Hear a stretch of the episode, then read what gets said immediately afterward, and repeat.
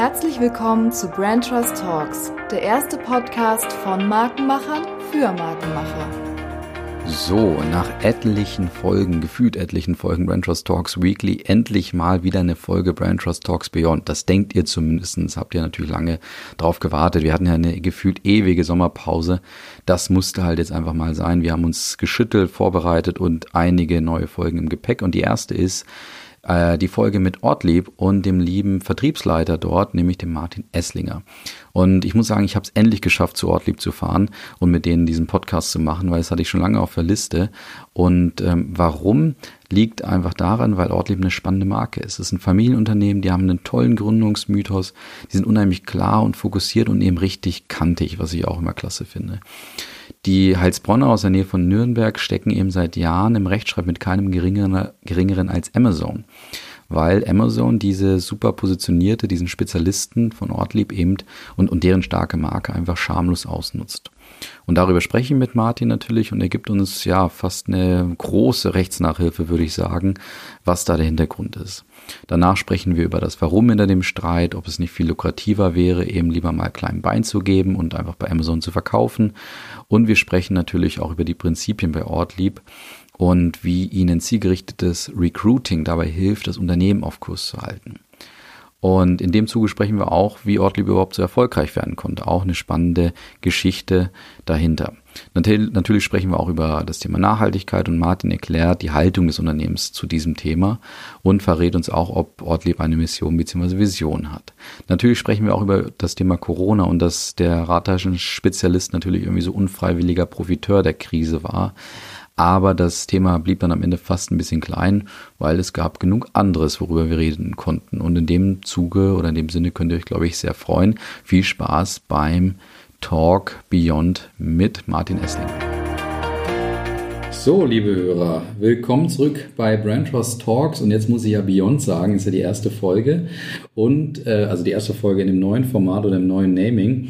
Und ich befinde mich im beschaulichen, würde ich sagen, Heilsbronn. Und warum ich mich in Heilsbronn befinde, habe ich eben im Intro schon gesagt. Aber das kann auch mein Gegenüber nochmal so ein bisschen ausführen. Und zwar der liebe Martin. Martin, erzähl mal, wer du bist und warum wir hier sind und bei wem wir überhaupt sind, aus deiner Sicht sozusagen.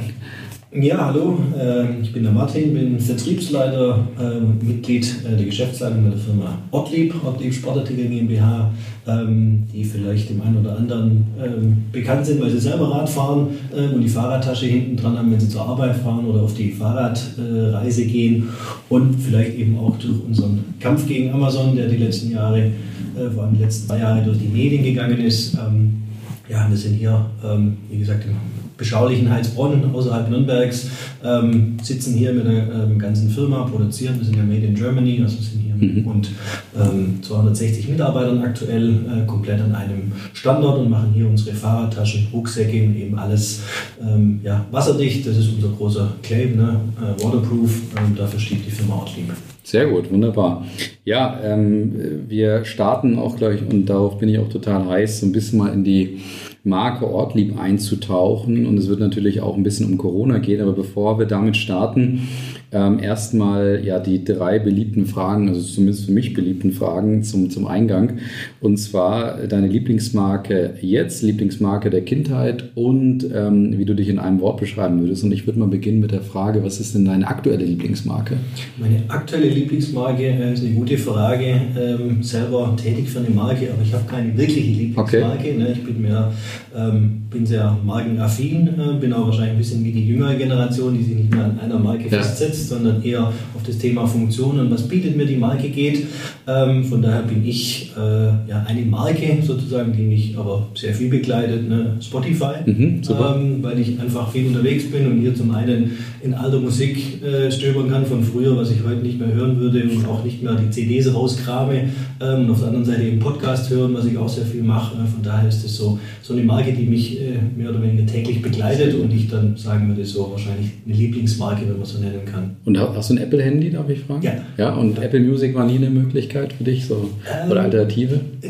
Also habe ich mir auch angeschaut, ja. aber ich bin auch ähm, über, ne, ich bin bei Spotify rein, habe mir das angeschaut und relativ schnell ähm, ist das sehr für mich nutzerfreundlich gestaltet gewesen und da, die haben mich relativ schnell gefangen und deswegen hatte ich mir dann auch keine anderen Alternativen mehr angeschaut. Weil die Frage stelle ich mir immer, ob es Leute gibt, die Apple Music nutzen. Ich war, früher war ich Anhänger der Marke, aber lassen wir das. Es geht um dich und um Ortlieb. Ähm, ja, dann schauen wir doch mal in die Vergangenheit. Also Spotify gibt es noch nicht so, dass es deine Lieblingsmarke der Kindheit äh, sein kann. Was, was wäre das denn, wenn du in die äh, Vergangenheit schaust? Der Vergangenheit, äh, ich war ähm, in meiner Kindheit großer äh, Inline-Skater, mhm. Tag aus, Tag ein. Und da waren natürlich Vans-Schuhe und Dickies-Hosen. Das war so die zwei Marken, die, äh, die mussten immer sein, äh, wenn man da was gekauft hat. Also das waren so definitiv die großen Lieblingsmarken meiner, meiner ja. Zeit. Also Dickies wahrscheinlich weniger, aber Vans, trägst du immer noch Vans? Das kann man ja noch machen, oder? Heutzutage? Kann man noch machen, ja. aber nicht so, dass ich jetzt nur noch Vans daheim der, äh, im Schrank hätte. Ja. Mache ich noch, aber es ist, was die Schuhe angeht, nicht mehr so im Fokus. Aber damals war es einfach, äh, was man haben musste. Ne? Sehr gut, okay. Und jetzt die gefürchtete Frage all unserer Gäste. Ähm, du, also deine Marke sozusagen in einem Wort, wie würdest du dich beschreiben? Sich in einem Wort zu beschreiben, äh, ich glaube, das ist ja, ein, ein Riesenanspruch, aber wenn man, wenn man ein Adjektiv verwenden kann, würde ich sagen, was, was relativ gut auf mich passt, ist vertrauensvoll. Mhm. Ja, so ein Adjektiv, das ich verwenden würde. Aber Sehr gut. Also würden das deine, deine Partner, deine, deine Kunden auch sagen? Ähm, denke schon, also ich gehe mal so selbstbewusst rein und sage, okay. ähm, das ist so ähm, ja, die Art und Weise, wie ich äh, mein tägliches äh, Geschäft mache, wie ich im, im, geschäftlichen Alltag umgehe mit meinen Partnern, ist eben, das ist für mich ein ganz, ganz wichtiger Aspekt, ne, äh, auf Augenhöhe vertrauensvoll mit denen ähm, zusammenzuarbeiten und auch im täglichen Leben. Von daher denke ich, kann man, würde ich behaupten, dass andere das von mir sagen würden. Sehr gut, okay. Ja, dann lass uns doch mal jetzt in die Marke Ortlieb einsteigen. Also du hattest es eben schon ähm, eingangs gesagt, also der, der Kampf gegen Amazon ging letztes Jahr, glaube ich, durchweg durch die Presse. Ähm, ich äh, bespreche das auch gerne mit meinen, mit meinen Schweizer Kollegen oder Studenten auch, also das Thema, die, denen das auch ein Begriff ist. Erzähl mal so ein bisschen, was der Hintergrund ähm, beim Kampf mit Amazon war. Ja, der Hintergrund beim Kampf mit Amazon ist eben ja, die, wir als, als Marke Ortlieb, ähm, uns war eben schon immer wichtig, äh, selber bestimmen zu können, wer, wie und wo die Marke verkauft wird ähm, und einfach klar zu definieren, da muss ein qualitatives Umfeld her. Ähm, wir haben eben Produkte, die sind ähm, erklärungsbedürftig. Wir haben Adaptersysteme, die man ins Fahrrad macht. Wenn man das nicht ordentlich montiert, kann die Tasche vom Fahrrad ähm, fallen, in die Speichen etc. Jemand fällt vom Fahrrad mhm. und äh, die Folgen wollen wir natürlich vermeiden. von daher ist es uns sehr wichtig, dass derjenige, der unsere Produkte verkauft, die eben auch kennt mhm. und entsprechend berät. Auf der anderen Seite ist unser Produkt, wir haben immer den Ansatz zu sagen, ne, wir haben natürlich unterschiedliche Preispunkte, aber unser, auch aufgrund unseres Made in Germanys ähm, äh, hier zu produzieren in Deutschland zu 100 Prozent äh, ist ein hoher Anspruch. Dementsprechend müssen wir natürlich auch eine Premium-Marke, wir müssen einen bestimmten Preis im Markt durchsetzen können.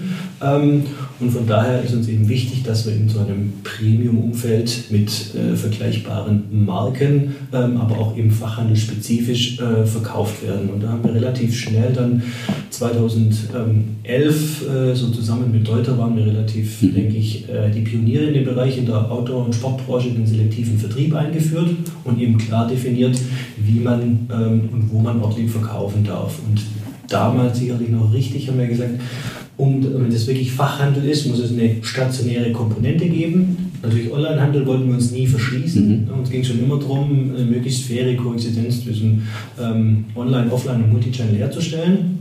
Aber damals haben wir gesagt, damit die Kompetenz da ist, braucht es da einfach ein Outdoor- oder ein Bike-Fachgeschäft mhm.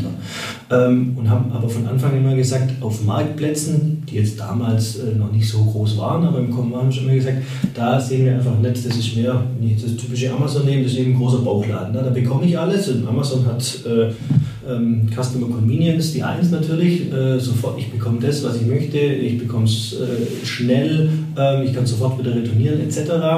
Aber was eben auch eine ganz wichtige Komponente bei uns ist, ähm, unsere Produkte sind immer so entwickelt, ähm, dass sie möglichst reparierbar sind. Ähm, sie sind sowieso langlebig, aber mhm. wenn was passiert, äh, theoretisch ein Loch drin ist, äh, kann man das ähm, entsprechend mit einem Badge drüber schweißen. Wir können mit unseren, unseren ähm, nutzen eher Schrauben als irgendwelche Nieten. Ne? Das kann man alles auswechseln, mhm. sodass das Produkt so langlebig wie möglich ist. Ne? Und zusammen mit unserem angeschlossenen Fachhandel ähm, bilden wir das dann ab. Wenn ein Endverbraucher ähm, ein Problem mit seinem Produkt hat oder es reparieren lassen möchte, dann kann er sich entweder an unseren Fachhandel oder an uns wenden und wir ähm, leiten es dann den Weg. Entweder machen wir es hier direkt oder eben gibt es aber auch Fachhändler von uns, die selber kleine Reparaturen mhm. Durchführen. Wenn ich jetzt bei Amazon anrufe oder bei irgendeiner anderen Plattform ähm, und sage, ich habe hier ein Produkt, ich würde das gerne reparieren lassen, äh, da werden die nirgends hinkommen. Ne? Also da wirst du nirgends hinkommen. Das ist einfach ähm, diese Themen, die für uns diesen Qualitätsaspekt und dieses Umfeld, ähm, was wir als Voraussetzung sehen, sehen wir Stand heute auf diesen damals und auch Stand heute auf den allgemeinen Plattformen nicht gegeben und deswegen ähm, haben wir eben in unserem definieren klaren selektiven Vertrieb, dass die allgemeinen Fachhandels- oder allgemeinen Marktplätze ausgeschlossen sind. Nichtsdestotrotz, jetzt in den letzten Jahren hat sich natürlich ähm, der Markt auch weiterentwickelt ähm, und man kann heute davon auch sprechen, dass es wirklich guten reinen Online-Fachhandel gibt, mhm. die das wirklich sehr, sehr gut machen. Und deswegen, das haben wir natürlich auch gesehen. Ähm, wenn man aber selektiv arbeitet, dann kann man nicht, ähm, wenn ich sagen, nur weil du es gut machst, nehme ich dich in mein System auf. Ich kann immer sagen, ich nehme alle reinen Online-Händler auf, äh, die die Kriterien erfüllen oder keinen. So. Genau das gleiche mit, mit Marktplätzen. Ähm, und deswegen mussten wir natürlich unser System ähm, aktualisieren, sodass wir 2019 dann unseren Vertrag ähm, erneuert haben mit allen unseren Partnern und jetzt uns eben auch geöffnet haben für den reinen Online-Fachhandel. Wir haben aber einen relativ großen Katalog an Qualitätskriterien äh, auch definiert in diesem Vertrag, was das bedeutet, äh, Online-Fachhändler äh, von Ortlieb sein zu können oder zu müssen. Ähm, und haben uns dort eben auch gesagt, wir öffnen uns für fachhandelsspezifische Plattformen. Stand heute ähm, sind wir noch auf keiner, ähm, aber für uns heißt das, wenn eben, es gibt ein gutes Beispiel, äh, Velo Plus in der Schweiz, mhm. ähm, das ist für uns ähm, so eine, wo wir sagen würden, das ist eine gute Fachhandelsplattform, wo eben Fahrradhändler ähm, angeschlossen sind, wo es wirklich nur um das Thema Fahrrad geht und die Themen äh, qualitativ hochwertig gespielt werden. Ähm, darüber, beispielsweise in der Schweiz, mit unserem angeschlossenen Partner, verkaufen wir auf dieser Plattform, weil wir eben eben selektiver Vertrieb auch nicht nur in Deutschland, sondern europaweit umsetzen. Ähm, das mittlerweile in den wichtigsten Ländern gemacht haben. Allerdings in der Schweiz äh, kartellrechtlich ähm, dürfen wir das nicht, aber unser Partner hält sich trotzdem an unsere Kriterien, ohne das ähm, mit einem Vertrag durchzusetzen. Und eben, wie gesagt, äh, eingangs, wir wollen definieren, wer, wie und wo die Produkte mhm. verkauft. Ähm, und die Markenhoheit, das ist, ne, wir sind eine kleine ähm, Nischenmarke, ähm, ein Stück weit bekannt in unserer Nische und wir wir wachsen natürlich auch, ähm, aber nichtsdestotrotz ähm, müssen wir eben diese Markenhoheit in der Hand haben, weil wir eben sagen, wir wollen nicht äh, in dieses Thema der Austauschbarkeit reinkommen. Gerade vor dem Hintergrund äh, Made in Germany. Wenn wir da irgendwann drin sind, dann können wir unser Preisniveau nicht mehr durchsetzen, etc. Das heißt, ähm, wenn wir dann irgendwann auf dieser äh, quasi im Bauchladen sind und dann immer auswechselbarer werden, weil wir ähm, ne, da die Vergleichbarkeit oder es verschwimmt, die Verantwortlichkeiten verschwimmen, ähm, dann haben wir, haben wir gesagt, dass wir das nicht machen. So, und dann ähm, ging es eben los und das ist jetzt schon bald acht Jahre her. Mhm. Ähm, wir hatten ja drei äh, Rechtsstreitigkeiten mit Amazon und ähm, also eins war Bildrechtsverletzung, das war relativ einfach in Anführungszeichen, wo sie einfach äh, Bilder im Copyright von uns verwendet haben und gesagt haben, tut uns leid, aber äh, das dürft ihr nicht. Auch da ähm, sind wir relativ hm, durch viele Instanzen gegangen, äh, weil dann immer gesagt wurde, ja, aber das ist ja die Tochter in Luxemburg etc. Aber irgendwann dann doch ähm, vom Oberlandesgericht in Berlin dann Amazon eingesehen hat, okay, in diesem Fall ähm, machen wir den Rückzieher. Und dann haben sie eben zwei Sachen gemacht. Zum einen haben sie, oder haben wir gesagt, wenn man in der Suchmaschine, in internen Suchmaschine von Amazon mhm. Ortlieb äh, plus Fahrradtasche eingibt, äh, bekommt man ein Potpourri an Fahrradtaschen. Und wir haben gesagt, ne, das ist ja unser guter Name, in mhm. Anführungszeichen, wird verwendet, eben um, weil ja theoretisch auf Amazon gibt es keine Ortlieb-Produkte. Viele sagen dann immer, äh, wenn sie von dem Thema gehört haben, gehen auf Amazon, geben Ortlieb ein und finden Ortlieb-Taschen und denken, ja, warum gibt es denn da als Ortlieb-Taschen? Ja. Ähm, auch Händler von uns kommen dann wieder, denen wir verbieten, sagen, ja, wie kann das sein, dass Amazon Taschen anbietet? Ähm, wir dürfen es nicht und ihr verkauft in Amazon. Und wenn wir dann immer wieder zunehmend weniger erklären müssen, sagen wir, mhm. nee, ähm, sind nicht wir, sondern das ist leider der Graumarkt. Was wir natürlich nicht verbieten können, wir in unseren Verträgen sagen wir zu unseren Händlern, ähm, ihr dürft natürlich an autorisierte andere Fachhändler verkaufen verkaufen, ähm, aber ihr dürft nicht an nicht autorisierte verkaufen. Okay. So, aber wir können das natürlich nicht kontrollieren. Ne, das heißt, wenn wir in der ähm, Parfümbranche oder Kosmetikbranche gibt es Marken, die das eben machen, die ihre Produkte kodieren, mhm. die dann auf Amazon einkaufen und dann genau sehen, aha, das war Händler X, mhm. äh, der hätte es vertragsrechtlich nicht äh, machen dürfen, also kann ich den aus meinem System ausschließen. Da haben wir uns schon sehr viel angeschaut, ähm, ist aber für die Art und Weise, wie wir vertreiben, wie unsere Logistik aufgestellt ist, ähm, können wir das nicht so einpreisen, ohne dass wir unseren Preis massiv mhm. erhöhen müssten. Deswegen ist es leider ähm, noch keine, ich würde mal sagen, noch keine Option für uns. Ähm, aber deswegen es gibt es halt leider ähm, dort draußen ähm, Händler von uns, die eben über irgendwelche Wege auch immer ähm, äh, an Amazon verkaufen oder Amazon an diese Produkte kommt und die dann auf, der, auf die Plattform stellt und verkauft. Mhm. Ähm, deswegen, das, das kommt nicht über uns, aber nichtsdestotrotz, wenn man Ortlieb plus Fahrradtasche eingibt, dann kommt wenn sie gerade ein Ortlieb-Produkt haben, das Ortlieb-Produkt und eben andere mhm. ähm, Hersteller. Wir haben gesagt, ja, das, das wird unser guter Name eingegeben, um dann eben auf das Fremdprodukt äh, mhm. zu kommen und das dann zu verkaufen. Wir sagen, das wird ähm, das ist eine Irreführung äh, des Verbrauchers und äh, da werden eben auch unsere Markenrechte verletzt. Und ähm, dann im zweiten Fall, ähm, das war das ähm, Ortlieb 1-Verfahren, äh, wie es dann am Ende genannt wurde, und das Ortlieb 2-Verfahren.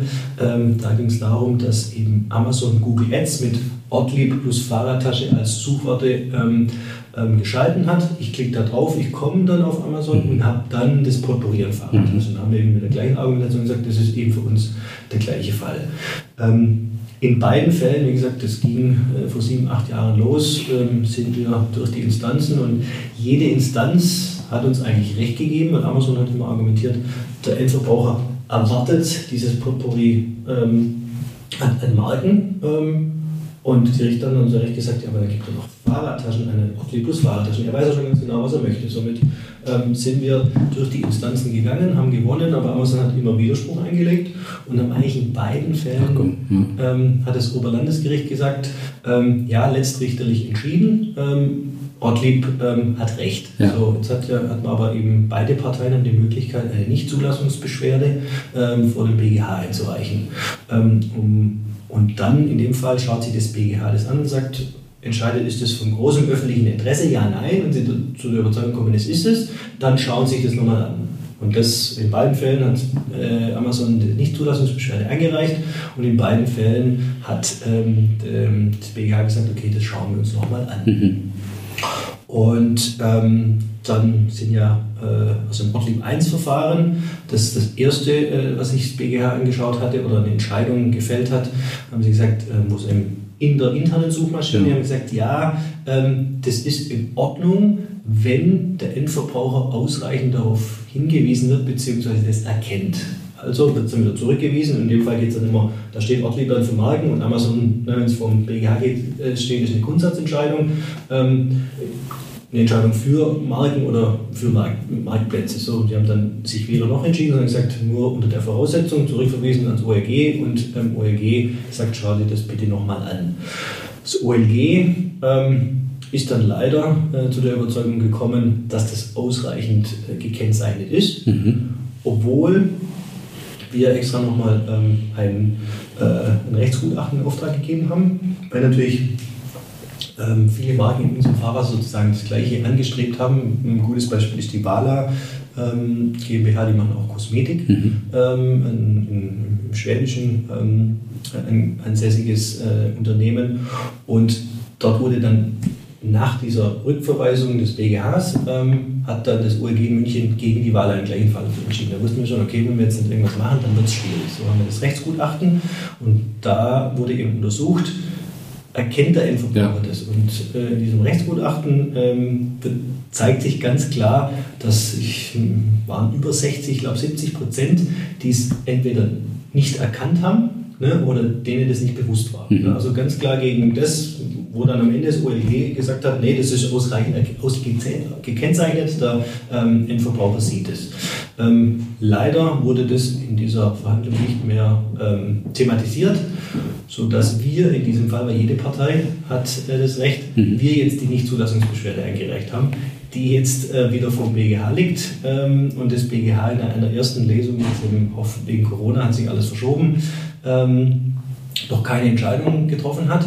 ähm, das aber ähm, quasi nochmal aufnimmt, jetzt im Oktober, was für uns jetzt schon mal ein gutes Zeichen ist. Also, wir haben es nicht gleich abgebügelt, weil natürlich ähm, rechnen wir der ganzen Sache keine sehr großen mhm. Chancen mhm. zu, weil jeder weiß es, die eigene Entscheidung zu revidieren fällt nicht leicht. Mhm. Wir bauen so ein bisschen darauf, dass jetzt auf europäischer Ebene aktuell sich die Gesetzgebung geändert hat, sodass er jetzt gerade im Gesetzgebungsverfahren ist, dass in Zukunft Suchergebnisse wie die zustande gekommen sind, für den Endverbraucher besser gekennzeichnet werden müssen. Genau das gleiche Thema, weil ich gebe was ein und diese, was rauskommt, diese äh, Listung, erachte ich erstmal als originäres Suchergebnis. Aber ich weiß ja gar nicht, wie Marken dahinter rein investiert haben, dass sie nach oben kommen. Ja, genau dieses Thema. Mhm. Sehr ähnlich. Und deswegen hoffen wir halt darauf, dass das äh, BGH vor diesem Hintergrund äh, sagt, hm, guck mal, da hat sich auf europäischer Ebene was getan, liebes EuGH, schaut euch das doch mal an und quasi den schwarzen Peter sozusagen mhm. weiterschieben könnte. Und ähm, im zweiten Fall, im Ortlieb 2 Verfahren, wo es eben um die Google Ads ging, ähm, da hat dann ähm, das BGH allerdings ganz klar für uns entschieden, hat ganz klar gesagt, das ist hier eine ähm, Markenrechtsverletzung, eine Irreführung ähm, des Endverbrauchers und hat hier letztrichterlich, also da gibt es auch keine Möglichkeit mehr von Amazon, weil sie ja ihren Joker da nicht Zulassungsbeschwerde schon gezogen haben, ähm, äh, können sie nichts mehr machen und ist natürlich jetzt eben auch im Urteil das äh, für alle Marken gilt. Also äh, äh, Amazon oder andere können in Zukunft äh, auf diese Art und Weise mit Marken äh, nicht mehr werben. Mhm. Okay. Äh, das war jetzt eine kleine Jura-Vorlesung. nee, aber ähm, unheimlich spannend, weil das ist natürlich für die Markenführung und die Markenartikelbranche ja wirklich eins der, ja, einer der entscheidenden Kämpfe auch gewesen. Und jetzt gerade durch Corona beäugt ja jeder Amazon nochmal fast ein bisschen kritischer, als man das vielleicht die Jahre davor getan hat. Aber darüber können wir später vielleicht nochmal sprechen.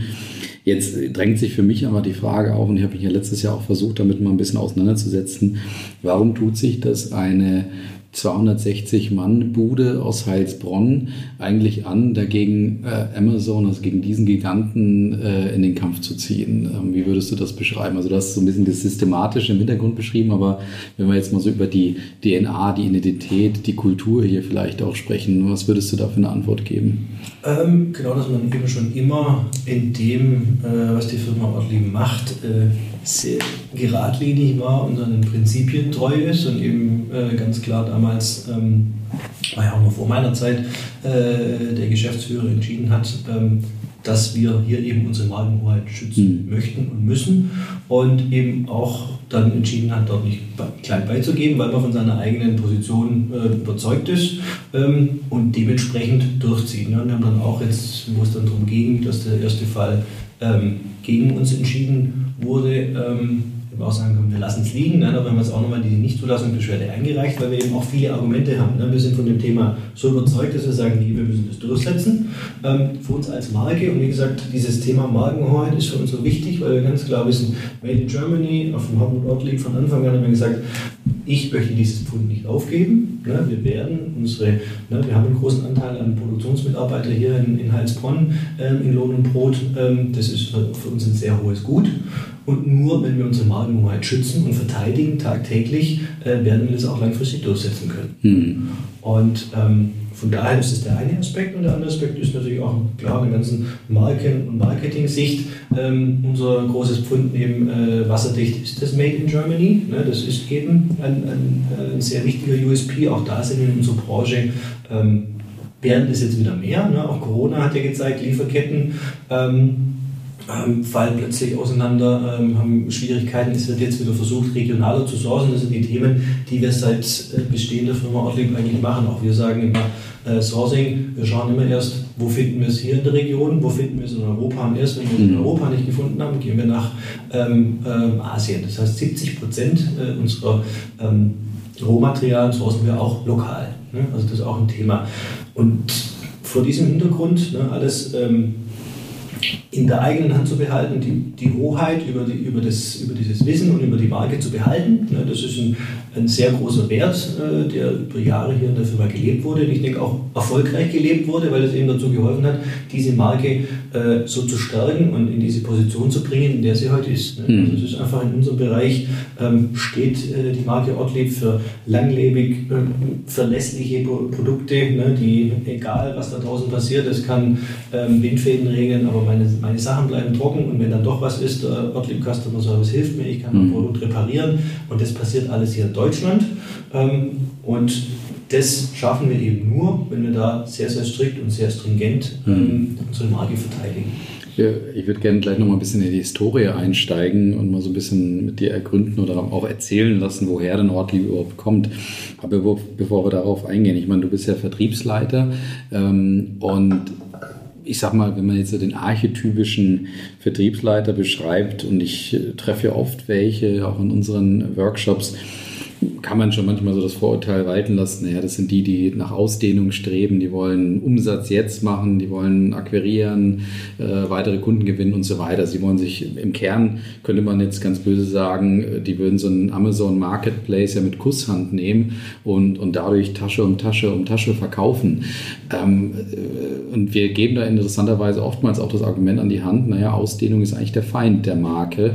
Ähm, so eine Fokussierung äh, kann dich natürlich da auch attraktiv machen machen. Habt ihr da so ein bisschen so einen, ich sag mal, so einen Case oder auch einen Beweis, dass man sagen kann, uns tut da diese fehlende Auszählung, dieser fehlende vielleicht der Umsatz eigentlich auch gut, weil es uns auf einer anderen Seite in puncto Attraktivität vielleicht so einen gewissen Return gibt. Also merkt ihr das, dass, dass euch das auch gut tut, dass ihr da nicht so, äh, ich sag mal, so wahllos austauschbar werdet vielleicht äh, bei Amazon? Ah, ich würde sagen, ähm, definitiv. Also wenn, wenn eine Marke ein gutes Beispiel ist, dass es auch ohne Amazon geht, dann ist die Marke Gottlieb, weil mhm. wir uns ähm, seit Jahren und auch jetzt, auch mal Corona außen vor genommen, ähm, jedes Jahr, wir wachsen kontinuierlich. Mhm. Wir haben schon immer gesagt, ja, ne, dieses, wir wollen Teufel komm raus wachsen, sondern natürlich wollen wir wachsen. Auch ein Ortlieb hat natürlich klare Erwartungen, äh, wie sich sein Unternehmen entwickelt. Aber immer alles in dem Bereich, wie wir unsere Produkte entwickeln, so versuchen wir auch den Umsatzanteil der Marke zu entwickeln, nachhaltig. Ne? Wir mhm. machen nicht diese Riesensprünge, weil das ist natürlich, könnten wir auch sagen, wir gehen jetzt morgen auf Amazon, dann steigern wir den Umsatz massiv für die nächsten zwei, drei Jahre.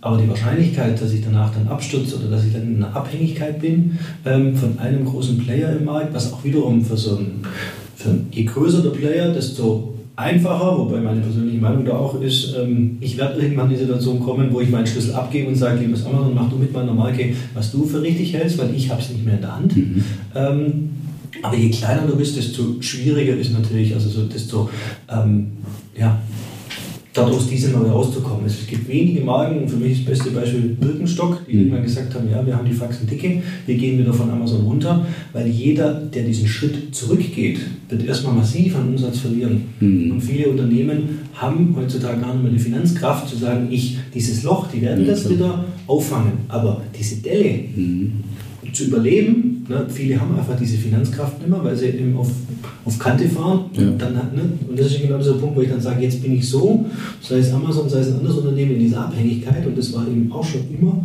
klare Strategie, dass wir uns auch in unserem Heimatmarkt, aber auch in anderen Märkten nicht von einzelnen Marktplayern abhängig machen wollen. Weil eben genau diese, wenn dieser dann mal hustet, ne, die Auswirkungen mhm. auf, auf dich als Marke ähm, ist dann massiv. Und so haben wir uns versuchen wir uns immer stärker zu diversifizieren, was jetzt in der aktuellen Zeit das, ne, auch unsere Märkte, vor allem der Outdoor-Markt, konsolidiert sich immer mehr, es fahren immer mehr ähm, Fachhändler oder Einzelhändler weg, ähm, aufgrund von, weil sie nicht mehr schaffen, äh, es gibt keine Nachfolgeregelung etc. Das heißt, da konsolidiert sich der Markt ja auch äh, natürlicherweise und auch online, ähm, aber auch da sind wir nach wie vor hinterher und schauen das ähm, so diversifiziert wie möglich hinzubekommen um eben einfach nicht äh, dieses Risiko zu erhöhen. Mhm. Und ich sage auch immer, ja, ähm, Plattform schlägt Marke. Ne? Ich äh, sage, solange wir es schaffen, dass unsere Marke, ne, dass wir, wir müssen immer schauen, wir brauchen innovative Produkte. Ne? Die entwickeln wir in-house, da müssen wir einen Schritt vorne dran sein. Wir müssen die Marke begehrlich halten. Ne? Und wenn wir das schaffen, dass dann werden wir immer einen Punkt haben, ich finde es hier nicht, dann gehe ich runter und suche es woanders. Mhm. Wir wir haben ja die Sichtbarkeit online. Also ich, mhm. den typischen Bootleg Backroller, wenn ich ins äh, Internet gehe, ich finde dieses Produkt. Ich mhm. finde ihn jetzt vielleicht über den Graumarkt auf Amazon, aber nicht als direktes Angebot. Ähm, und dadurch, dass die Marke nach wie vor so eine Strahlkraft hat, ist der Endverbraucher eben auch bereit, dann woanders hinzugehen. Oder, was wir jetzt zunehmend natürlich machen müssen als Markenstrategie, wir waren immer und wir werden auch immer ähm, sehr fachhandelsorientiert ähm, sein, weil wir, wir sind von unserem Portfolio her viel zu klein zu sagen, wir machen jetzt unsere eigenen Flagship-Stores. Mhm. Das werden wir nicht machen, sondern der Fachhandel wird immer unser größtes Standbein sein. Und wir haben früher eigentlich Marketing, ne, auch das ist so ein bisschen die Veränderung der Firma Ortlieb. Zu Recht, vor 20 Jahren, ähm, da hat Ortlieb eine geniale Idee gehabt, hat das Produkt auf den Tisch gelegt und es hat sich in Anführungszeichen von selber verkauft. Die Produkte sind funktional, sind immer noch sehr innovativ, aber wir müssen natürlich zunehmend auch in die Marke investieren. Mhm. Das haben wir, haben wir jetzt ähm, auch verstanden, machen es zunehmend. Wir haben vor zwei Jahren die erste Markenkampagne in der äh, Historie der, der Firma Ortlieb gemacht ähm, um eben auch dieses Thema, ne, die Marke ähm, aufzuladen. Mhm. Und auf der anderen Seite jetzt zunehmend diesen, ne, von dem Fokus, natürlich muss der Fachhändler von uns alles bekommen, was er benötigt, um dieses Produkt ähm, äh, verkaufen zu können. Aber unsere Ansprache als Marke geht nur noch an Endverbraucher. Unser Ziel ist eben, den Endverbraucher zum Handel zu treiben, damit er unsere Produkte kauft. Mhm. Eben da diese Begehrlichkeit hochzuhalten und eben direkt anzugehen über Social Media etc um halt dort nicht zu sagen, okay, ich gehe jetzt ähm, auf Amazon oder andere Marktplätze mir das Produkt zu suchen, sondern ich bin schon direkt ähm, bei der Marke und bei uns beispielsweise so über ortlieb.de. Ich kann mittlerweile auch, äh, kann man bei der Marke selbst bestellen. Bin dann aber, wir haben unsere Händler dahinter geschalten, sodass ich dann eben quasi im Checkout äh, okay. mir den, aktiv den Händler aussuchen muss, über den jetzt diese ähm, Transaktion quasi stattfindet. Mhm. Ähm, sehr gut jetzt mal die, die, die Frage zur Historie, weil ich habe mir ja letztes Jahr selber eben dann auch im Zuge dieses Amazon-Kampfes mit Ortlieb auseinandergesetzt, habe dann auch nach der, nach der, ja, wir nennen das immer den Gründungsmythos geschaut, also gerade bei so familiengeführten oder Familienunternehmen, die, die so ein Produkt haben, da ist es dann immer spannend, wie, wie und wer ist eigentlich auf dieses Produkt gekommen. Und man kann jetzt viel googeln und ein bisschen was lesen, ihr habt auch ein bisschen was kommuniziert, aber jetzt haben wir mal die glorreiche Chance mit einem äh, Ort, wie sagt ihr, Ortliebler oder? Ortlibianer. Ortlibianer, okay, also mit einem Ortlibianer zu sprechen, der ähm, sozusagen uns die Gründungshistorie Story mal vermitteln kann. Erzähl doch mal, wie ist Ortlieb eigentlich entstanden? Ähm, ja, wie war so der, der, der Startpunkt dazu? Also Ortlieb ist ähm, relativ, ne, auch durch ein äh, ja, eine, ein enttäuschtes Versprechen sozusagen entstanden, mhm. in dem der Hartmut Ortlieb selber ähm, sehr viel mit dem Fahrrad, auch heute noch unterwegs, ähm, eine, eine Fahrradreise durch England gemacht hat und ähm, in seinen Fahrradtaschen eben, in England regnet es häufig, mhm. äh, die Sachen nass wurde. Er gesagt hat, das kann nicht sein, ich bin unterwegs, ich habe ständig nasse Klamotten. Und so hat er dann ähm, in der Garage bei seiner Mutter äh, angefangen, auch auf der Nähmaschine noch von seiner Mutter anfangs die Produkte noch zu nähen, ähm, ist dann eben relativ schnell dazu gekommen, dass das mit Nähen und Heben auch nicht äh, ähm, ja, die beste Lösung ist und ist da eben auf das Thema Schweißen gekommen und hat ähm, Anfang der 80er ähm, mit Hochfrequenzschweißen äh, experimentiert und hat so eben die Technologie entwickelt, ähm, um die Fahrradtaschen schweißen zu können. Und ähm, das hat er, ne, es war jahrelang dann die, die Manufaktur ähm, in, in Nürnberg, wo auch er noch auf Messen war, wo er viel ähm, allein gemacht hat, aber das Produkt zunehmend gut ankam.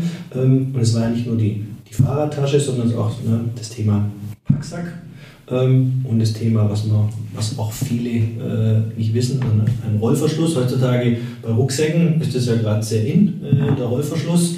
Ähm, das kommt ja aus dem Packsack-Thema ähm, und mhm. das ist eine äh, Erfindung vom Hartmut Ortlieb, okay. ne, ähm, die heutzutage alle nutzen. Und unsere Rucksäcke hatten das früher schon, wo alle immer gesagt haben, ein Rucksack mit Rollverschluss, wer braucht sowas? Sowas ist ja, äh, geht völlig am Endverbrauch vorbei. Jetzt haben wir aktuelle Situationen, äh, wo das ne, der, der, gefragte Verschluss ist. Ne? Und so hat er sich eben durch seine Innovationen, irgendwann hat er dann ähm, Aufhängesysteme ähm, entwickelt, erst für die Fahrradtasche ähm, und später kam dann eben auch ein, ein Rucksack dazu. Und ähm, ja, die Manufaktur war dann irgendwann zu klein und dann musste man eben auf die grüne Wiese und so sind wir dann hier ähm, in Heilsbronn gelandet, wo wir jetzt aber auch schon in der dritten Ausbaustufe sind. Mhm. Also mhm. es hat sich über die Jahre ähm, entwickelt, aber kam eben aus diesem Thema heraus, ähm, ja, ähm, eigener Nutzen, der enttäuscht wurde und dafür brauche ich eine mhm. Lösung. Weil es gibt ja noch die schöne Story, dass er da ein LKW an ihm vorbeigefahren ist und dann ist er auf das Material gekommen. Stimmt das? Oder wie ist er, ähm, wie ist er auf, das, auf das Material praktisch gekommen, das er jetzt nutzt? Ähm, das hat auch das Material, das wir jetzt nutzen, ähm, weil es ja keine ähm, LKW-Plane ist, ja. ne? also keine typische, das sicherlich war dann die, die Assoziation da. Er hat viele Materialien mhm. verwendet und hat dann eben den besten Nutzen äh, mhm. gefunden. Wie gesagt, das, das sind ja nicht alle Materialien schweißbar, genau. das ist ja die Grundvoraussetzung. Ja. Und da hat man mit, mit unterschiedlichen Materialien äh, getestet. Ähm, und auch da, heutzutage haben wir ja viele unterschiedliche. Also mhm. mit einem Material angefangen. Ähm, was eben auch äh, ja, das PVC ist, wo wir zunehmend ähm, auch diversifizieren. Ne? Also ist sehr langlebig, ähm, ist sicherlich äh, eine, eine, Diskussion, die heute zu weit führt. Was ist eine PVC? Ähm, genau. Kaufe ich mir je, jedes Jahr eine neue Tasche oder kaufe ich eine, äh, eine Fahrradtasche von Ortlieb, die mir 20 Jahre hält? Mhm. Wo ist da der, der, ähm, der ökologische Fußabdruck ähm, höher. Ne? Das mhm. sind so Themen. Ähm, aber darauf haben wir uns ja, das war die erste Materialität, aber mittlerweile ähm, gibt es ja verschiedene Materialien, die wir nutzen.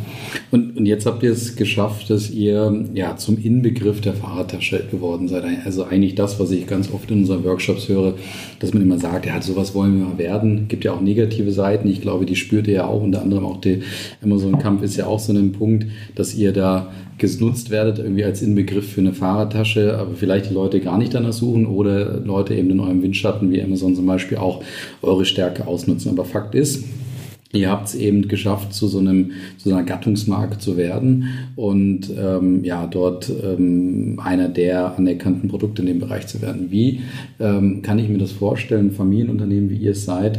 Ähm, wie, wie führt man so eine Marke und was sind da so die Geheimnisse, auch die Prinzipien im Hintergrund, dass man sagt, ähm, so macht man eine Marke erfolgreich mit allen ähm, äh, Herausforderungen, aber auch Chancen, die es, da so gibt. Also hast du da so ein paar, ich sag mal, Geheimnisse oder Prinzipien im, im Blick, wo du sagst, wenn jetzt hier Leute zuhören, die auch Familienunternehmen arbeiten, die auch vielleicht das Ziel haben, so ähm, bekannt und erfolgreich oder auch begehrlich zu werden, wie, wie, wie Ortlieb es ist, was würdest du denen da so mit aus dem, auf den Weg geben, was sie von euch vielleicht auch lernen könnten?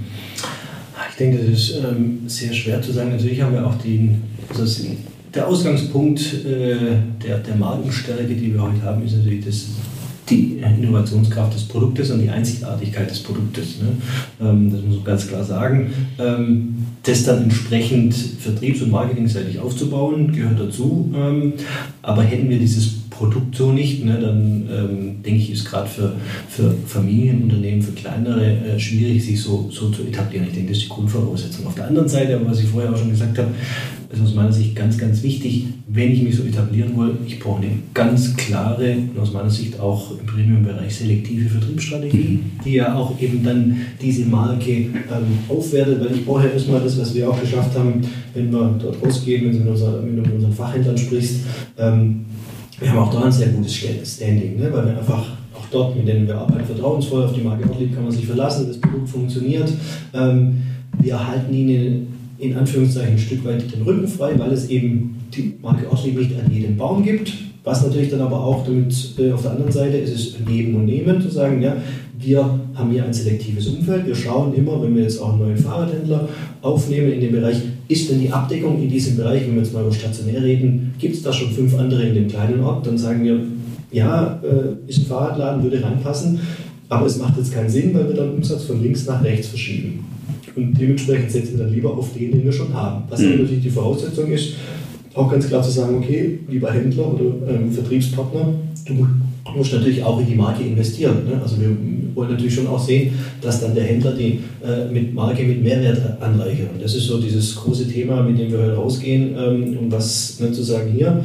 Wir bieten dieses Umfeld als Marke, wir schauen, dass die Marke begehrlich bleibt. Ähm, wir äh, bieten ähm, ist ein exklusives Umfeld, aber dafür, was sind die Mehrwerte? Mhm. Wenn, der Händler uns keine Mehrwerte mehr bieten kann, dann müssen wir auch sagen, gut, dann, dann passt es vielleicht nicht mehr, dann muss er sich auf was anderes konzentrieren. Weil wir auch sagen, dieses, der Generalist mit dem, mit dem Bauchladen, das sehen wir uns als Marke Ortlieb nicht, weil der kann sich nicht auf uns fokussieren. Ne? Und sagen ganz klar, fokussiert, wenn du dich in diesem Bereich darauf fokussierst, dann kriegst du von uns was rein und dann funktioniert das. Wenn du aber sagst, nee, ich will das nur mitnehmen, ist das dein gutes Recht, aber dann sehen wir als Ortlieb uns in diesem Bereich nicht. Das heißt, ihr gebt eigentlich eure Prinzipien auch an die Händler weiter und fordert auch was von denen. Das heißt, also jetzt erziehen möchte ich nicht sagen, aber in gewisser Weise äh, sagt ihr natürlich, was ihr an Markenführung auch von einem Händler erwartet, damit eure Marke im, im, im besten Licht erscheint und dadurch auch so ein, so ein bisschen eine fruchtbare Partnerschaft entsteht. Genau, das ist einfach auch, ne, wir wollen schon auch erreichen, dass die Bock auf die Marke mhm. sagen, ja, ne, das, ist, wow. das macht Sinn, das kann ich gut durchverkaufen, ähm, darauf setze ich, weil von der Marke habe ich was, aber ich weiß, ich muss in die Marke auch was, ich muss auch was eingeben. Und das fängt mit dem einfachen Ding an, ich muss einfach wissen, ähm, wie es funktioniert, was, was gibt verschiedene Systeme etc. pp, dass da einfach mein Personal auf der Fläche, das heißt online, einfach entsprechend geschult ist. Ne? Das denke ich, das ist so dieses, man muss da ähm, eine klare Strategie fahren und auf der anderen Seite aber eben auch äh, ja, eben dieses im, als Marke sich klar positionieren und das Thema Markenhoheit ist für mich das wichtige Thema. Man muss da ganz klar sagen, das ist meine Marke. Ich muss für mich selber genau wissen, was ich mit der Marke möchte und wo ich und wie ich sie möchte. Ich muss dann aber auch bereit sein, das zu verteidigen und nicht immer nach dem ne, sagen, naja, aber da mache ich jetzt einen Umsatz, den nehme ich jetzt noch schnell mit. Nee, das ist der falsche Ansatz, sondern sagen, passt es zu meiner Marke, passt es zu meiner langfristigen Strategie? Wenn ja, dann gehe ich den Schritt und wenn nein, dann muss ich auch sagen, nein, kurzfristig mag es vielleicht sinnvoll sein, aber langfristig, ne, diesen langfristigen Blick, denke eine Marke aufbauen, ähm, mit dem Ziel, nicht zu sagen, ich möchte schnell was aufbauen, dann verkaufe ich es wieder. Das ist wieder eine ganz andere Story. Aber ein familiengeführtes Unternehmen, das da Assets aufbaut, die langfristig auch an die nächsten Generationen weitergegeben werden äh, sollen, aus meiner Sicht, die müssen eine ganz klare, langfristige, qualitativ orientierte ähm, Strategie führen, äh, wo sie sich selber wusste, das ist der Weg und den werde ich so auch verteidigen. Hm. Aber also finde ich super, super spannend, wie du es gerade beschreibst ich kenne ja diese, diese Cases und das, was du beschreibst, kenne ich glücklicherweise auch, auch von, von Kunden, mit denen wir zusammenarbeiten. Ich weiß aber auch, da kommt immer irgendwann mal ein externer Mitarbeiter, der hat schon viel gesehen, ist ein riesen Vertriebler, äh, also der, der schielt eigentlich auf deinen Job wahrscheinlich und sagt, so, jetzt zeige ich euch mal, wie man hier den Umsatz mal schnell verdreifachen kann. Ähm, oder es kommt ein schlauer Berater, der genauso sagt, du, äh, da, da ist noch einiges möglich. Wie, wie schützt ihr euch sozusagen vor solchen Einflüssen? Ist das etwas, was ihr sagt, die, die sind gar nicht, also die, die finden Ortlieb nicht interessant, weil die sagen, ja, da gehe ich irgendwie zum Procter Gamble und mache da ein bisschen äh, meinen Vertrieb. Oder ähm, habt ihr da auch, sag ich mal, in dem Sinne auch Instrumente, so Schutzinstrumente, wo man, wo dann die Kultur oder die Marke oder eben, wie gesagt, die Führungskräfte sofort sagen, nee, das geht bei uns nicht? Ähm, ich würde schon sagen, also Ortlieb ist schon so ein kleiner Mikrokosmos, der über Jahre entstanden ist. Also wir haben eine Firmenzugehörigkeit von wahrscheinlich im Schnitt äh, 12, 15 Jahren, okay. ähm, was natürlich jetzt auch zunehmend zur Herausforderung wird. Der ja. Generationenwechsel steht an, ne? ähm, sodass ähm, diese Prinzipien ähm, da relativ klar sind und wir eben auch ähm, eigentlich bis vor ja, wenigen Jahren, auch im, im Marketingbereich, ähm, vom Marketing ausgenommen, eigentlich alles in-house machen. Von der Idee bis zur Verschiffung des Produkts oder Aussendung machen wir alles in-house. Design, ähm, wir haben unsere eigenen, äh, bauen unsere eigenen Maschinen, wir machen alles in-house. Ne? Das heißt, wir halten das alles zusammen. Das heißt, dadurch ist der Einfluss durch externe Berater etc. auch gar nicht so hoch. Ähm, und es wird ihnen auch immer äh, ein, ja, ein, ein eine gesunde Grundskepsis mhm. entgegengebracht. Mhm. Also wir natürlich müssen immer, wir sind gerade dabei, unser ähm, ERP-System abzudaten, auch da, das, das schaffen wir nicht alleine. Ne? Also ja. da brauchen wir externe Experten. Ähm, ich würde aber auch behaupten, dass wenig ins, äh, zu uns ins Haus kommen und in dem Bereich dann wirklich viel Spaß haben, weil wir das in einem mhm. sehr, sehr engen Sparring machen. Also okay. das ist schon, da sind wir auch immer sehr ähm, gucken, dass das wirklich passt und stimmig ist und das denke aber, dass für viele Mittelständler oder Eigenfamiliengeführte äh, Unternehmen ähm, da wird dann von Seiten jeder Cent noch umgedreht. Mhm. Also nicht so, komm, wir machen jetzt mal mit dem Berater das hier und, und schauen uns das mal an, sondern da muss wirklich, wenn da kein schlüssiges Konzept, auch intern, wenn wir intern nicht schlüssig darlegen können, warum das jetzt Sinn macht, dann gehen wir den Schritt lieber nicht. Mhm. Mhm. Vielleicht noch zum Abschluss dieses Punktes, dann würde ich gerne noch ein bisschen über Corona sprechen. Ähm, das, was du beschreibst, diese Kultur, die du da beschreibst, ähm, wie sehr wird die bewusst gesteuert im Sinne von, keine Ahnung, dass die Führungskräfte ja auch wiederum klare Prinzipien oder ein Buch haben. Also Adi Dassler hatte ja früher so seine, ich glaube, 40 Prinzipien waren das, die er dann irgendwann weitergegeben hat an seine Mitarbeiter, als er ausgeschieden ist. Aber wie sehr ist das ähm, wirklich bewusstes Management und wie viel ist da eher Bauchgefühl und wie viel tut ihr davon? Gibt es jetzt, ich weiß gar nicht, also auch natürlich Frage daran angeknüpft, wie, wie aktiv ist noch Hartmut Ortlieb auch noch? Ähm, äh, Gibt es da dann jeden Monat äh, ein Briefing, wo die Führungskräfte das dann weitergeben? Ist das oder ist das eher, sag ich mal, Zufall und hat sich jetzt ähm, schon so ein bisschen zum, ja, zum Selbstläufer auch etabliert? Also ich denke, es gibt keine klar niedergeschriebene, äh, das sind unsere Grundprinzipien. Ähm, das gibt es nicht. Es gibt schon, wir haben eine Fünf-Jahre-Strategie, wir mhm. haben unsere klaren Prinzipien, die dann immer angepasst werden.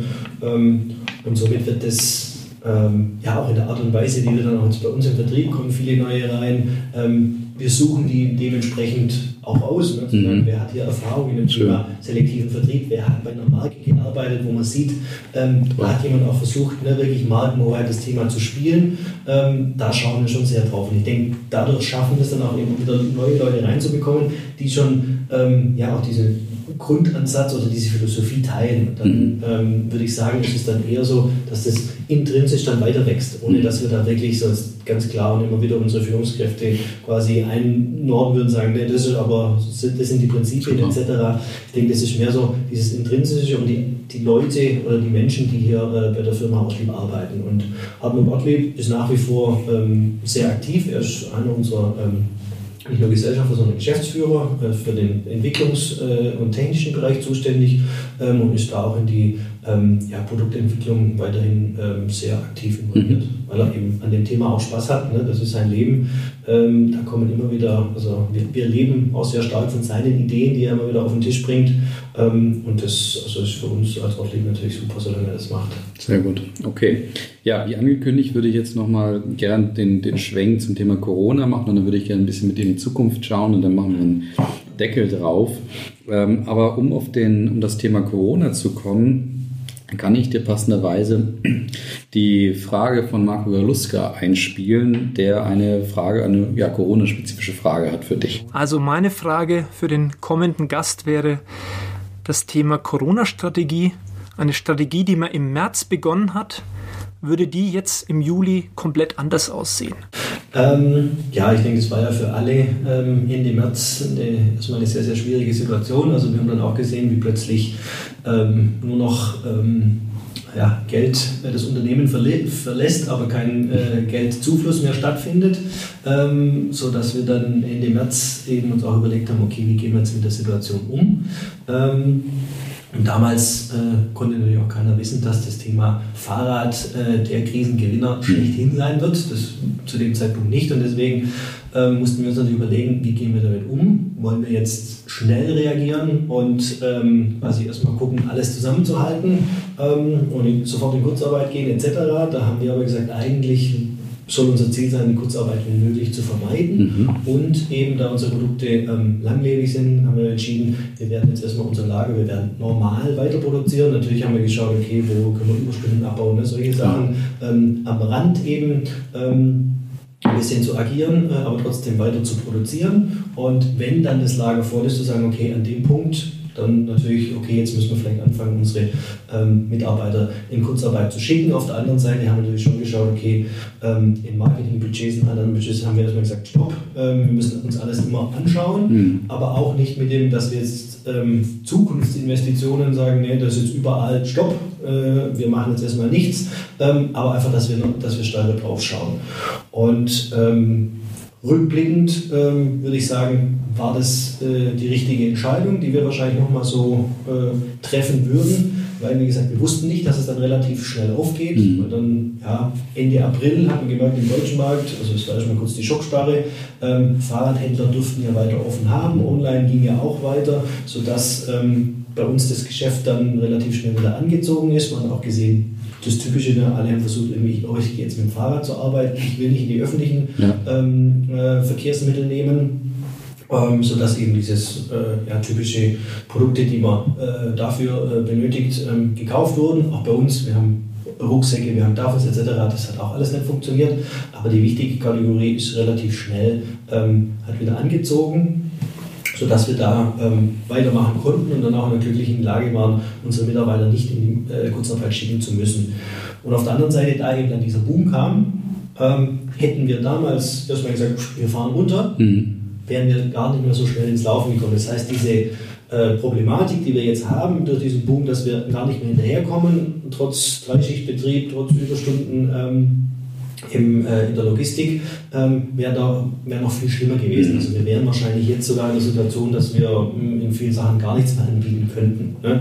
Und wir haben auch da, äh, wir arbeiten viel, weil wir sehr regional aufgestellt sind, arbeiten wir auch mit viel äh, mit Fremdleistern äh, hier in der Region, beispielsweise Diakonien, die irgendwelche Näharbeiten etc. machen. Okay. Die mussten alle schließen, mhm. sodass wir dann auch gesagt haben, nein, wir auch sagen können, okay, die müssen schließen, also hören wir auf. Ja, was haben wir gemacht? Wir haben das reingezogen. Mhm wir haben es damals ausgelagert, weil wir es eigentlich effizient nicht mehr darstellen können. Mhm. haben gesagt, okay, dann machen wir es jetzt erstmal, wir ziehen es rein, machen es bei uns weiter und gucken mal, wie die, wie die Situation läuft und haben es dann eben, wo es ging, auch wieder ausgelagert. Mhm. So haben wir eben das alles versucht weiterlaufen zu lassen. Und dank dessen ähm, stehen wir sicherlich auch in der aktuellen Situation wegen unserer Made in Germany, weil wir sowieso schneller reagieren können, aber auch aufgrund dieser Entscheidung, denke ich, besser da ähm, als andere in unserer Branche, die ähm, teilweise wirklich gar nichts mehr liefern. Mhm. mhm. Rückblickend gesehen, denke ich, ähm, würde man die Entscheidung nicht anders treffen. Mhm. Aber das heißt jetzt konkret, man muss jetzt auf Ortlieb-Taschen gerade trotzdem auch wieder warten. Also ähm, genau, also es ist so, bei uns ist es nicht so, dass wenn es jetzt aus ist, wir erstmal äh, wieder eine Bestellung in Asien platzieren müssen, sechs Monate warten, bis die dann wieder da ist und vielleicht durchfliegen, was aber aktuell alle machen, deswegen ist es richtig teuer, mhm. ähm, dann vielleicht schon in, in, vier oder fünf Monaten haben, ähm, sind Produkte kurz immer wieder aus, aber mhm. kommen relativ schnell wieder nach. Okay. Nichtsdestotrotz haben wir durch diesen Boom ähm, einen relativ hohen Rückstandswert. Also wir kommen da gar nicht runter. Die, die Sachen kommen in die Produktion und sie dann sofort wieder verteilt sozusagen, weil, weil schon Aufträge dahinter stehen. Ne? Das ist so, wir hecheln hinterher ähm, und die ähm, Fahrradsaison geht ja, neigt sich so langsam ähm, äh, dem Ende. Ähm, und das merken wir jetzt so langsam, mhm. aber alles immer noch auf einem höheren Niveau, als okay. eigentlich sowieso geplant äh, war, sodass es eben ja, jetzt der große Anspruch ist, wie schaffen wir diesen Balanceakt zwischen das noch bedienen. Ne? Aber das sind wir jetzt auch über das Thema. Natürlich kurzfristig könnten wir jetzt sagen, wir versuchen da alles, was wir kriegen, ähm, äh, zu verkaufen. Oder so wie wir es jetzt machen, zu sagen, links und rechts manche Sachen, wo wir sagen, das, das ist jetzt, da haben wir ein Stück weit eventuell Probleme mit dem Fremdleister, das läuft etwas langsamer durch die Produktion oder wir haben hier ein größeres Problem damit, wo wir sagen, das lassen wir jetzt erstmal stehen um eben auch den Blick jetzt schon auf das Jahr 2021 zu richten, um in das Thema Lageraufbau zu kommen und nicht dann quasi leer ins mhm. Jahr zu starten und sagen, hm, jetzt haben wir zwar ein schönes Jahr gehabt 2020, aber jetzt haben wir leider äh, aktuell viel zu wenig, das wir jetzt 2021 verkaufen können. Mhm. Und äh, wenn du jetzt mal das diesen, diesen, das Ende des, des normalen äh, Zykluses, wo ihr stärker verkauft, also wahrscheinlich im Sommer oder im Frühjahr, Sommer, ähm, wenn du das jetzt vergleichst mit dem letzten Jahr, ist es trotzdem noch höher vom Niveau her oder, oder, oder pendelt sich so langsam ein? Du hast jetzt ja gerade gesagt, ihr mhm. merkt so ein bisschen, dass es jetzt leicht zurückgeht. Das ist das Typische, dass die Kunden okay. so langsam wieder zurückgehen, genau, aber ja. eben nach wie vor nicht, dass es abfällt, sondern mhm. immer noch auf einem höheren Niveau. Ne? Also das ist immer noch so, dass wir, wir haben ja unsere Planungen, die dann sagen, okay, jetzt geht es so langsam zurück. Das heißt, wenn wir jetzt das äh, Kapazität X haben in der Produktion, dann baut sich langsam unser Lagerbestand wieder mhm. auf. Und wenn wir das jetzt, ne, das haben wir natürlich auch schon lange jetzt wieder angepasst, aber ja. wenn wir das normal weiterlassen, weiterlaufen lassen würden, dann würden wir unser Lager quasi leer laufen lassen. Okay. Merkt man beim, bei euren Konsumenten oder bei euren Kunden oder eben auch bei den Händlern, dass sie das gutieren, dass ihr gerade so, ja, so verfügbar seid? Weil, also ich habe da jetzt vor ein paar Wochen auch ähm, immer wieder auch in Studien gelesen, jetzt kommt es gerade natürlich extrem darauf an, dass die Marken da sind für ihre Kunden. Jetzt sind Kunden auch sensibel, auch nebenbei auch, auch Wechsler gerade, wenn die mal, also das könnte ja im schlimmsten Fall für euch auch bedeuten, wenn jetzt Ortlieb, ich gebe einen Ortlieb und es ist nicht verfügbar, sechs Monate und so weiter, wechsle ich zum Wettbewerber. Keine Ahnung, wer das bei euch ist. Aber ähm, merkt ihr gerade, dass das, dass das eher ein positiver Faktor ist, dass ihr so verfügbar seid? Also kriegt ihr dadurch noch mehr Run, kriegt ihr dadurch gute Feedbacks von den Händlern oder so, von Kunden direkt? Ähm, definitiv, also so, man merkt, dass die, ähm, na, natürlich, jeder ist Händler da draußen, äh, ist natürlich frustriert, wenn er das, was verkaufen könnte, nicht verkaufen mhm. kann. Ähm, aber durch die Erfahrung mit anderen sind sie in Anführungszeichen froh mit dem, was sie von uns bekommen. Mhm. Also es ist wirklich nicht so, dass sie dann natürlich fragen, sind ihre Nase, wie sieht es denn aus? Aber am Ende des Tages schon, schon auch glücklich sind, dass sie bei uns überhaupt noch was bekommen. Ähm, was aber für mich jetzt gerade wieder mit dieser ähm, Markenbildung zum Handel hin äh, wichtig ist, dass wir eben in der Krise auch immer ne, ganz klar zu den Händlern gesagt haben, hey, ähm, wenn ihr Probleme habt, ne, kommt auf uns zu. Wir sind die Letzten, die sagen, natürlich können wir sagen, das ist eine Vororder, die stellen wir jetzt auf den Hof, viel Spaß damit. Mhm. Haben wir natürlich nicht gemacht, sondern haben gesagt, hey, wenn es bei euch nicht passt, dann kommt, wir reden, wir machen nicht ähm, ähm, quasi mit der Gießkanne über alles, sondern jeder, der Probleme hat, kann jederzeit zu uns kommen, dann finden wir gemeinsam Lösungen, wie wir das schieben können, stornieren können, was machen. Ich denke, das ist das, was viele dann ähm, ähm, sehr positiv geschätzt haben, weil nicht alle Marken so verfahren haben. Ähm, bei wem auch ihren Ansatz, dann natürlich können wir es hinstellen, aber was haben wir dann und auch der Händler davon, wenn sie dann sagen, so, ich brauche jetzt dringend Liquidität, ähm, ja, ich, ich verklopfe das mal in Anführungszeichen, ähm, um irgendwie ähm, an, an, Liquidität zu kommen. Von daher, ich denke, das, das hat uns auch geholfen äh, mit unserem Standing gegenüber den, den Händlern und beim Endverbraucher auch da, weil wir jetzt ähm, quasi verkaufen wir über ähm, ähm, deswegen wir sehen es, aber der Handel ist ja angeschlossen. Ähm, auch da habe ich schon das Gefühl, dass der Endverbraucher aktuell, du hast schon recht, ne? dann okay, gehe ich weg woanders hin, mhm. ähm, aber schon mehr Verständnis da ist, weil er auch bei vielen Händlern da draußen ähm, nicht zunehmend weniger, aber auch Lieferzeiten von 15 Tagen, was weiß ich hatte. Also das ist so ein bisschen, man, man sucht irgendwas, ich denke, jeder hat seine eigenen äh, Erfahrungen in der letzten Woche, aber mhm. so wirklich ähm, jetzt sofort was zu bekommen, ähm, ist einfach schwierig.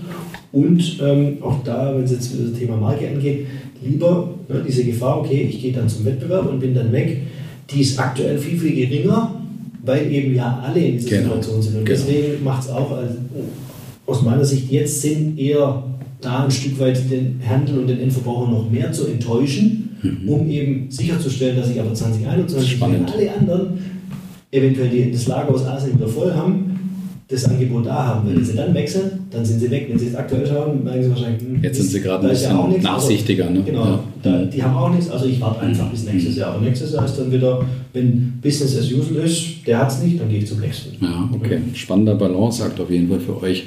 Aber vielleicht, um so dieses Thema Corona so ein bisschen abzuschließen, ähm, ist ja auch eine gern gesehene Frage. Gibt es so etwas, wo du sagst, ähm, das hat Corona ähm, perspektivisch mit euch sozusagen gemacht? Also habt ihr da einen neuen Blick gewonnen? Äh, habt ihr da einfach, äh, geht ihr vielleicht anders an die Sachen dran? Und äh, wenn ja, was würdet ihr davon denn beibehalten ähm, in der Zukunft? Hm, ich will nicht, also glaube nicht, dass wir an die Sachen anders rangehen. Es hat uns äh, in vielen Dingen die Augen geöffnet, mhm. das würde ich sagen. Ne? Dass es einfach ähm, so ist. Ne? Wir haben ein nachhaltiges Wachstum und man kommt immer wieder an den Punkt, wo man sagt, so jetzt müssen wir unsere Kapazitäten ausweiten für die nächsten fünf bis zehn Jahre. Ja. Ähm, wir wussten, dass wir jetzt langsam wieder an den Punkt kommen, ähm, aber wir sehen gerade im Live-Betrieb, dass wir durch diesen Corona-Schub jetzt definitiv an diesem Punkt sind mhm. und wir jetzt wirklich schauen müssen, ähm, wie bekommen wir das nicht nur in der Kapazität hin, sondern auch in den ganzen Prozessen. Wo können wir uns weiter digitalisieren, automatisieren? Das heißt uns auch nicht automatisieren, um Mitarbeiter zu ersetzen, sondern automatisieren, um das effizienter zu machen. Bestes Beispiel, wir haben unser, ähm, unser Lager ist noch rein, natürlich mit, mit Barcodes gesehen etc., aber ist rein manuell. Wir können jetzt durch, was in der Krise auch schwierig war, wir haben, hätten dringend Zeitarbeiter gebraucht, aber auch der Markt war ja zu, weil auch die Zeitarbeitsfirmen in der Kurzarbeit waren. Ja. Wir durften niemand stellen. Ja. So, ähm, aber auch wenn wir das jetzt zunehmend haben, wir können noch mehr und noch mehr, werden immer effizienter. Die laufen sich in Anführungszeichen zunehmend auf den Füßen herum. Sodass wir jetzt schauen müssen, wie können wir, weil wir auch viele Ersatzteile, Kleinteile haben, wie können wir das automatisiert abwickeln. Ne? Mit dem Ziel, ähm, dann ne, unsere Belegschaft den, den Stand, den wir haben, eventuell weiter langsam auszubauen ähm, und es aber effizient zu machen. Weil aktuell, wenn wir einfach immer mehr Leute reinholen, der Zusatzertrag pro Umsatz wird immer geringer. Mhm. Ne? Und wenn wir das nicht schaffen, durch Digitalisierung, Automatisierung äh, anzupassen, dann ist das Wachstum zwar schön, aber unterm Strich äh, kommt da nicht mehr das raus, was wir uns eigentlich mhm. ähm, als Unternehmen erwarten. Und das ist so die, die Lehre, dass wir in dem Bereich und auch das Thema grundsätzlich E-Commerce, dass wir da einfach äh, den nächsten Schritt machen müssen, unsere Software etc. Ähm, ein Stück weit auf neue Beine stellen, um ähm, für die, ja, das Marktumfeld, das sich ja, verändert, aber nochmal einen massiven Schub bekommen hat jetzt durch Corona, ähm, dort eben auch in den Bereichen, was ähm, Customer Journey etc. angeht, einfach auch wettbewerbsfähig zu bleiben. Okay, sehr gut. Dann, dann ähm, wollen wir es mal mit dem Corona-Thema dabei belassen und vielleicht einfach zum Abschluss nochmal so prinzipiell, also ich glaube, wir könnten noch locker ein paar paar Minuten füllen, aber ähm, ich möchte so langsam zum Ende kommen ähm, und mal ganz einfach die Frage stellen, ja, welche Herausforderungen erwarten euch so in der jetzt gar nicht so kurzfristigen Zukunft? Ich meine, dass irgendwann jetzt dieser Corona-Rebound sozusagen auf uns alle zukommen mag, wäre auch gut, wenn es so ist, auf jeden Fall ja. Aber was, was ist so, was sind so eure mittelfristig bis langfristigen großen strategischen Themen? Du hast vorhin von nachhaltigen Markenaufbau gesprochen, aber auch äh, hast, glaube ich, das Thema Nachhaltigkeit auch so ein bisschen angeschnitten. Was sind da so für euch gerade die Themen, äh, die auf euch warten? Genau, für uns so die wichtigen Themen, was ja eben auch, was uns jetzt Corona gezeigt hat, ist eben das ganz große Thema Digitalisierung, Automatisierung definitiv. Das wird die nächsten Jahre ähm, anstehen. Da müssen wir uns richtig aufstellen.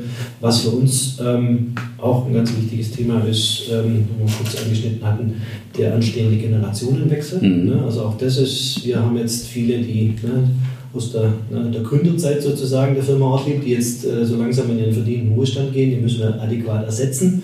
Ähm, auch da schauen, das ist schon ganz wichtig, wir wollen eben, wie gesagt, die ne, grundsätzlich im Unternehmen gearbeitet haben oder ne, so, ein, so ein Grundsetup, eine Philosophie mitbringen, die wir in der Firma Ortlieb ähm, leben. Ne? Ich sagte auch immer in Einstellungsgesprächen, ähm, wir sind hier ein Mikrokosmos, den man sich ein Stück weit anpassen muss. Man muss, was auch wichtig ist, dadurch, dass neue reinkommen, bekommen wir auch neue Sichtweisen, die wichtig sind. Mhm. Ein Stück weit muss man sich, ne, man kann nicht, wenn man hier ankommt sagt, ich mache jetzt alles genau. anders, wird man bei der Firma auch lieb schalten, definitiv. Ja. Ne?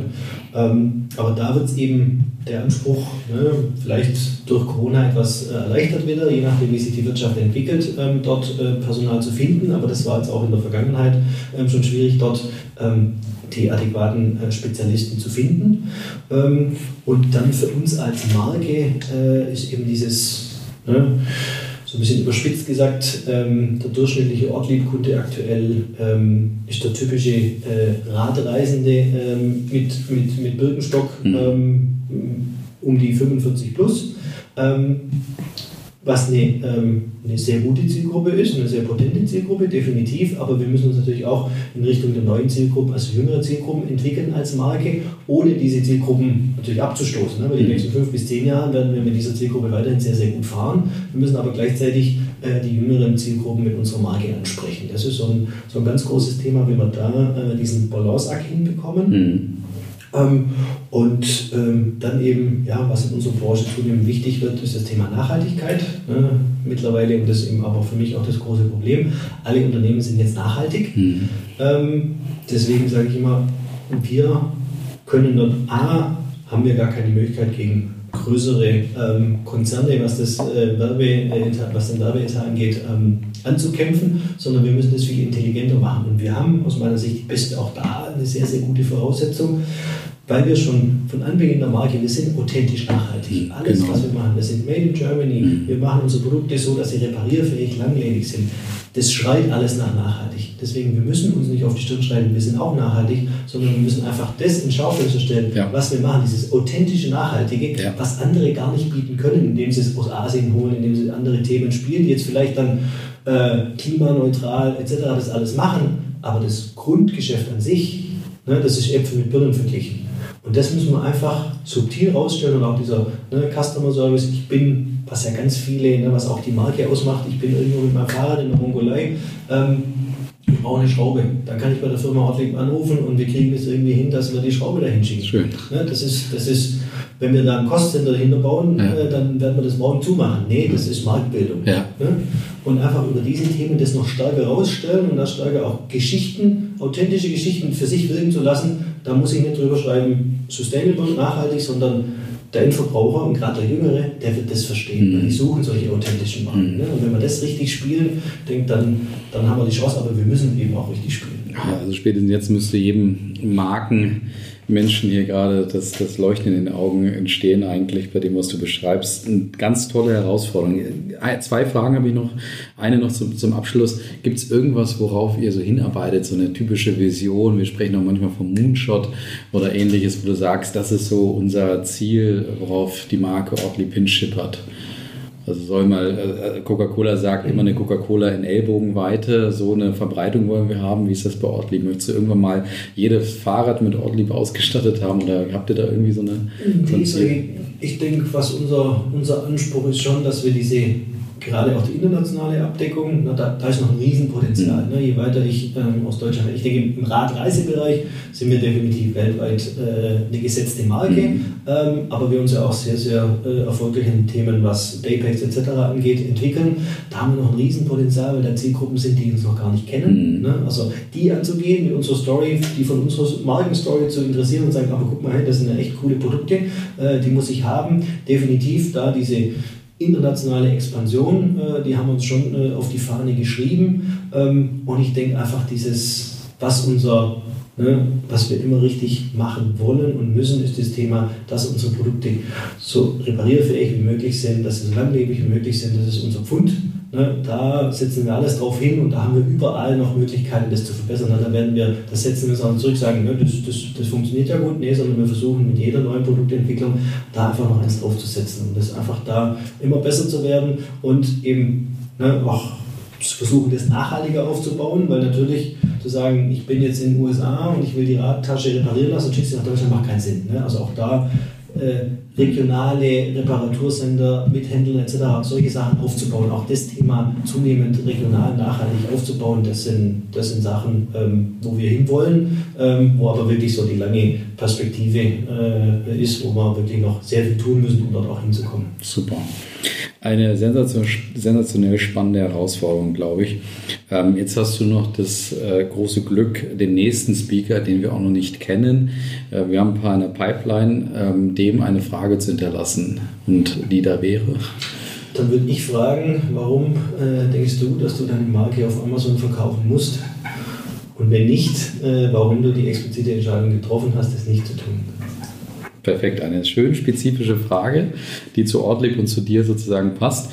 In dem Sinne mache ich jetzt den Deckel drauf. Hat unheimlich Spaß gemacht. Du hast uns ja jetzt aus der Sommerpause zurückgeholt und dann direkt so ein, so ein tolles Gespräch zu haben, hat mir auch richtig Freude bereitet. Ich danke dir ganz herzlich, Martin. Dankeschön.